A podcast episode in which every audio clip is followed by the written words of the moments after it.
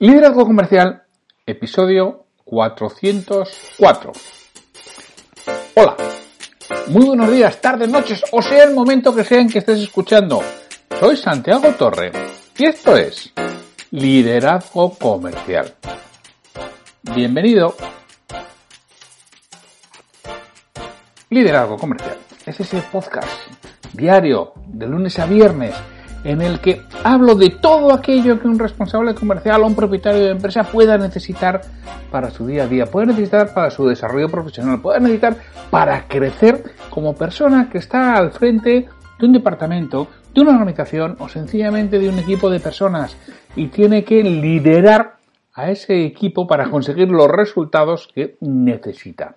Y eso es lo que te traigo aquí todos los días en distintas secciones, en distintos capítulos, en distintas formas y modos, pero siempre buscando, por un lado, entretenerte y por otro lado, transmitirte información y sobre todo moverte a la acción.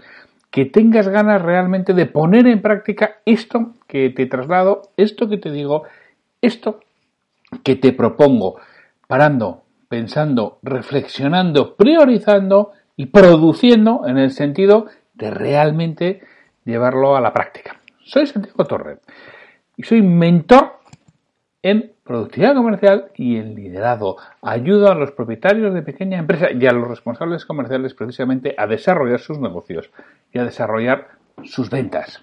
Lo hago a través de mentoría personalizada y a través de formación de calidad para el equipo comercial.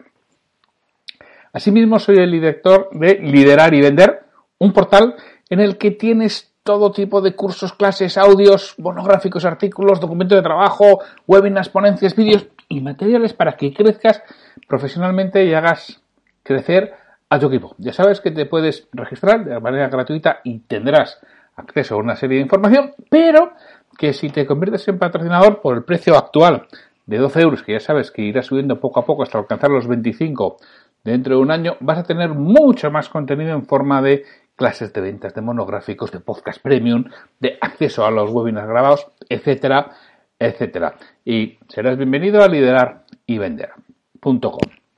Bueno, pues hoy es el jueves 16 de abril de 2020.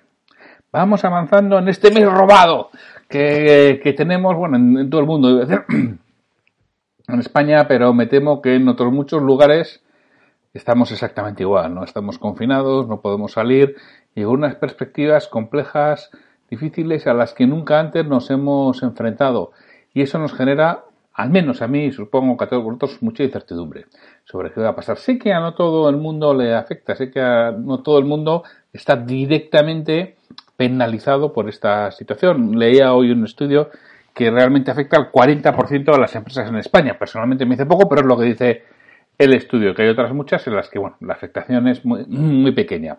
Hay algunas a las que les afecta mucho, muchísimo, y desde ahí todo mi ánimo, toda mi fuerza para todas esas personas que están en el mundo del turismo, de la hostelería, de la restauración, que se ven directamente afectadas por, por esta situación tan grave, así como el pequeño comercio, que voy a decir de, de él, si ya estaba tocado, pues ahora desgraciadamente va a ser todavía mucho más penoso para ellos, ¿no? Y también, por supuesto, a las empresas de servicios auxiliares, a las empresas, pues aquellas que se dedican a limpieza, a seguridad, pues que también les está afectando.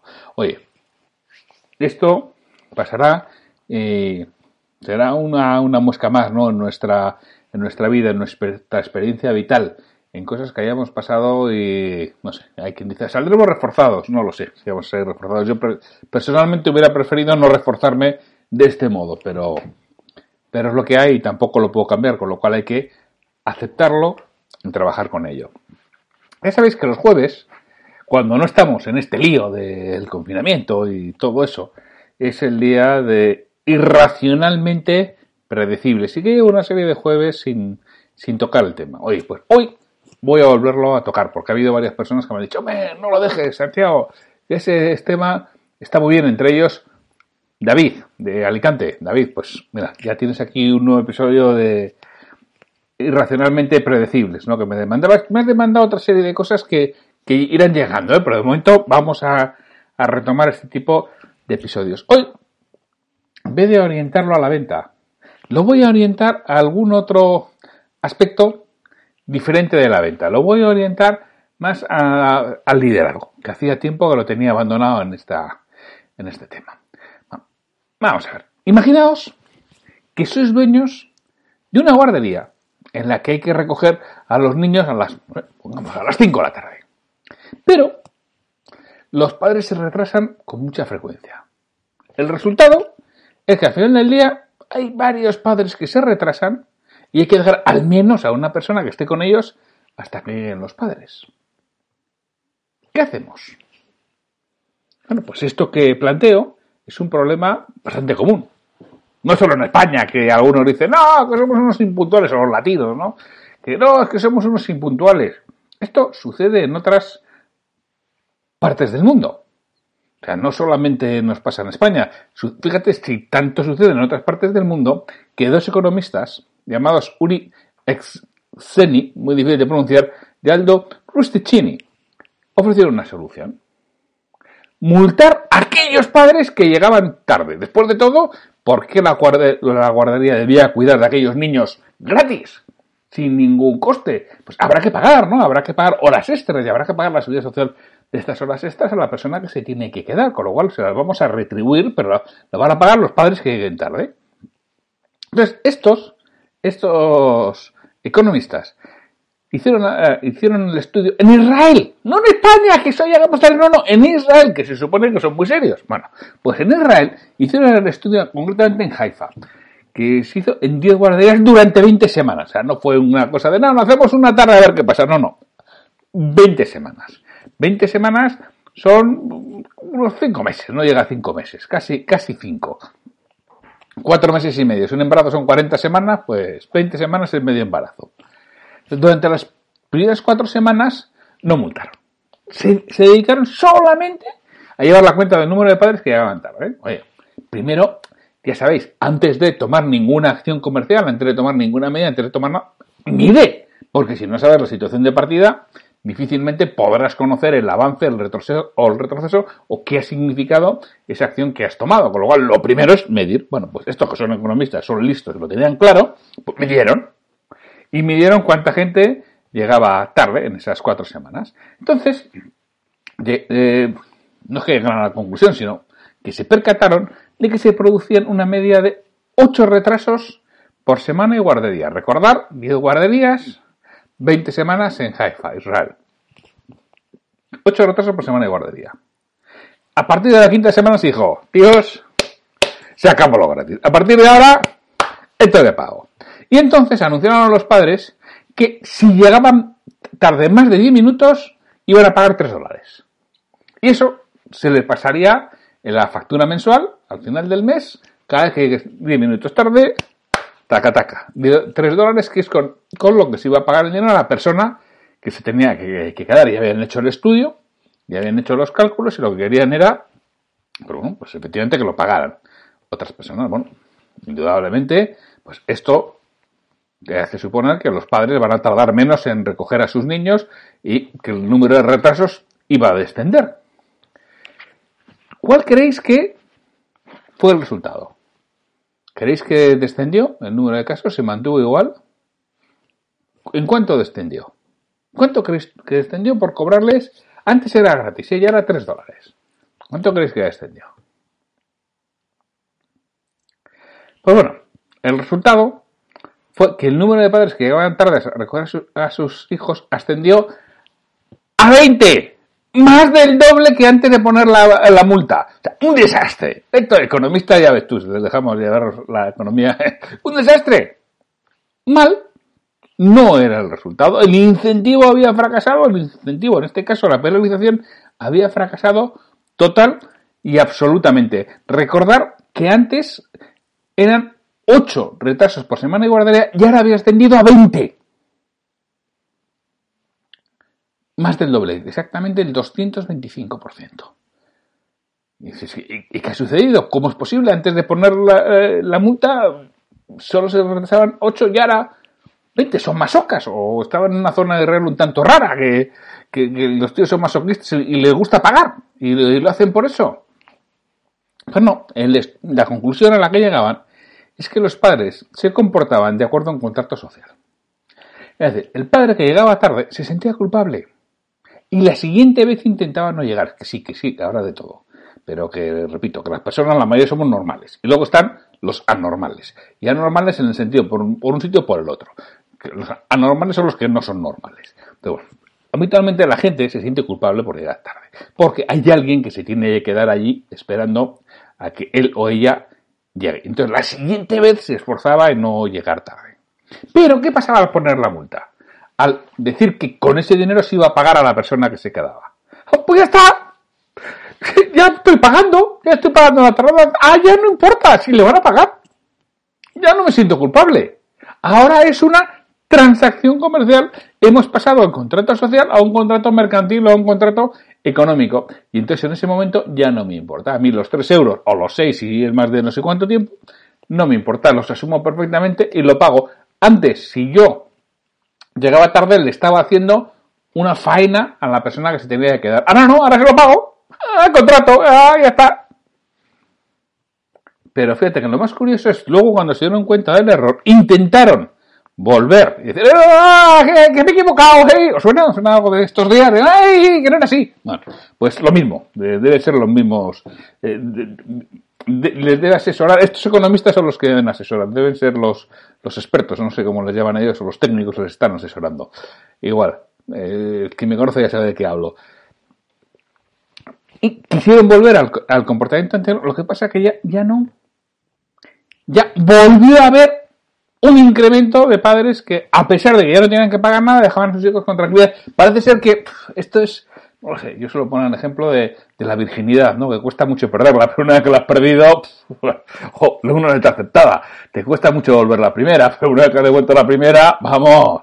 Pues esto parece ser que fue lo mismo. Pero nos hace pensar que cuando hemos pasado de un contrato social a un económico, ya no hay vuelta atrás. Entonces, en las empresas, Muchas veces cuando fijamos incentivos, positivos o negativos, premios o castigos, estamos pasando de un contrato social que podemos tener entre los responsables de los equipos y la gente que trabaja en el equipo a un contrato económico. Y en el contrato económico, amigos, está muerto.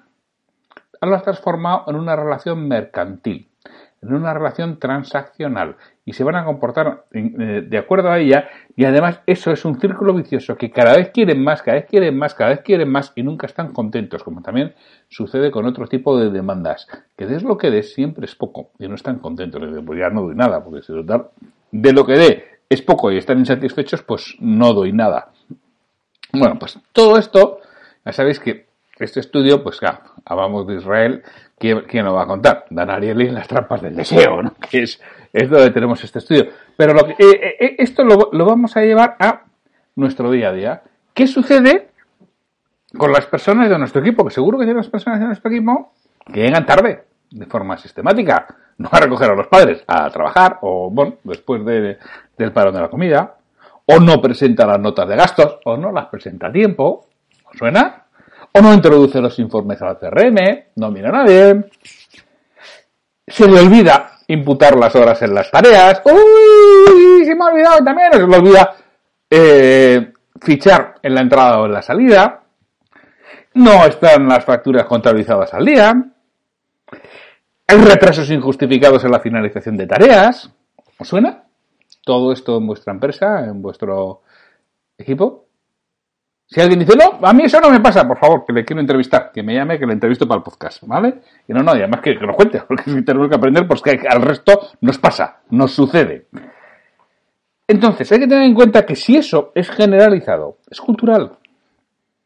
Y si es cultural, hay que cambiar la cultura. Eso no se cambia de una forma sencilla ni inmediata.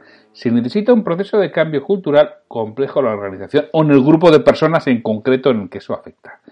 Y esto requiere un tiempo, una buena planificación, un experto que te ayude en los procesos de cambio cultural, que son realmente muy, muy complicados, muy, muy complejos, laboriosos y llevan tiempo. Pero si no lo empiezas, nunca lo acabas. Y es más, cada vez va a ir a peor, porque por sí solo no se arregla, ¿eh? Por sí solo no va mejor. Eso sí que te lo aseguro. Si es de una persona concreta, hay que trabajar con ella. No hay más. Eso sí, te anticipo que no siempre lo vas a conseguir. Hay personas que son, no sé si incorregibles o realmente es que no les da la gana porque tú puedes llevar el caballo al río, pero no le puedes obligar a beber. Y muchas veces eso es lo que nos sucede con algunas personas. Entonces, ¿qué es lo que puedo hacer cuando alguna persona concreta de mi equipo, de mi departamento, le pasa esto llega tarde, no presenta las notas de gastos, no introduce los informes al CRM, no tiene contabilizadas al día las facturas, lo que fuera, de una forma habitual? Pues bueno, supongo que habrá muchas alternativas. Yo te cuento una, desde el punto de vista del liderazgo operativo, que es, bueno, primero, preparar muy bien la, reunión. Ya sabes que lo más importante de la venta sucede antes de ponerte delante del cliente y estás vendiendo, ¿eh? No te olvides que en este momento que vas a esa persona estás vendiendo, estás vendiendo la idea que deje de llegar tarde, que presente la nota de gastos a tiempo. Entonces, te tienes que reunir con esa persona y, por supuesto, no tienes ni que atacar, ni tienes que eh, amenazar. Sencillamente tienes que presentar un hecho. Primero, ¿qué hicieron los economistas? Registraron cuántas personas llegan tarde. Ocho, pues registra. Y registra cuántos días ha llegado tarde en la última semana, en el último mes, y que sea un dato incontestable y que tengas registros fiables y fidedignos. Si, lo mismo si hay retrasos injustificados en la, finalización de tareas. Es que siempre entregas tarde. En el momento que te digan, no, mira, esta, esta y esta fueron bien. ¿Te ha desmontado todo tu argumento? Evítalos siempre, todos, nunca. Todo ese tipo de palabras hay que evitarlas. Hay que ir con datos que no sean discutibles. Es decir, esta es, mira, tu, eh, hoja de fichajes. La has corregido 11 veces este mes. 11. O sea, es decir, 11 veces se te ha olvidado fichar a la entrada o a la salida. Ese es el dato. Propones el dato. Entonces ya le tienes que preguntar a la persona si está satisfecha con ello. ¿Tú estás satisfecho con este tema? Quien no quiera, pues es posible que ni conteste. Quien quiera, por lo menos se va a sentir incómodo. Y al final acabará reconociendo que no está satisfecho. ¿Qué va a hacer?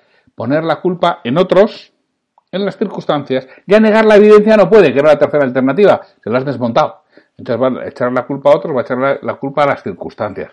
En función de cómo actúe, veremos. Y al final siempre, oye, ¿qué podemos hacer para que no se te olvide fichar? ¿Qué podemos hacer para que llegues a tiempo. Que podemos, igual existe alguna justificación real, porque hay veces que es real.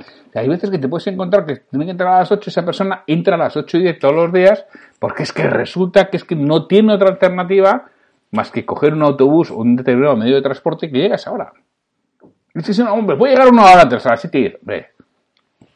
Sí, puede llegar una hora antes, a las 7 y 10. Y si no queda más remedio porque está toda la fábrica parada, pues igual tenemos que tomar otras medidas. Pero si no es así, ¿no sería mejor cambiarle su horario? Y que entre 10 minutos más tarde salga 10 minutos más tarde. A la hora de comer, en la, parada de mediodía o a última hora del día. Con lo cual ya deja de llegar tarde. ¿Vale? Admito barco como animal acuático, entras a las 8 y 10, pero en vez de salir a las 5 de la tarde, pues sales a las 5 y 10 ya está, y que le has cambiado su horario. Es que yo también quiero, te dice otro. Bueno, pues si puede, ¿por qué no? Si no se puede, porque es que tengo una tienda que arranco a las 8 y tengo que arrancar al menos con cuatro personas en 10. Bueno, vale. Pues ya veremos que ya empezamos a. Empezamos a ir a los decimales, empezamos ya a poner las excusas. Pero realmente lo que tenemos que ver es si hay alguna causa que impide que cumpla. Y si hay alguna causa, vamos a analizarla. Si no hay ninguna causa, es qué podemos hacer, qué compromisos adquieres y además le preguntas y concuerdas qué podemos hacer si llegas tarde, si persistes en esta historia. y al final con voluntad, con persistencia, acaba, entre comillas, entrando al redil, acaba volviendo y además sin generar enfrentamientos, sin generar discusiones, porque acaba cogiendo un hábito diferente, un hábito distinto. Y ahí es cuando tú estás haciendo tu labor de liderazgo. Lo otro es una labor de jefe. Esto es una labor del liderazgo. ¿Que es fácil? No. ¿Que es sencillo? No. ¿Que es inmediato? Tampoco. Pero es lo que toca. Ya sabes que no siempre el camino más fácil es el que te conduce al mejor resultado. Habitualmente no me digas por qué. Lo bueno se hace esperar. Y no me digas por qué. El buen resultado no se suele conseguir con lo fácil, con lo sencillo, sino con lo que realmente cuesta. Entonces, fíjate, todo este tipo de conductas racionales que tenemos y lo que llevan el tener un mal sistema de recompensas, un mal sistema de premio o castigo nos hace que la situación se enquiste y que luego ya no haya marcha atrás como sucedió en el caso de las guarderías de, de Haifa, que no sé cómo, cómo estarán ahora en ese tema, pues bueno, pues esto ya te digo que lo cuenta de Ariel en las trampas del deseo.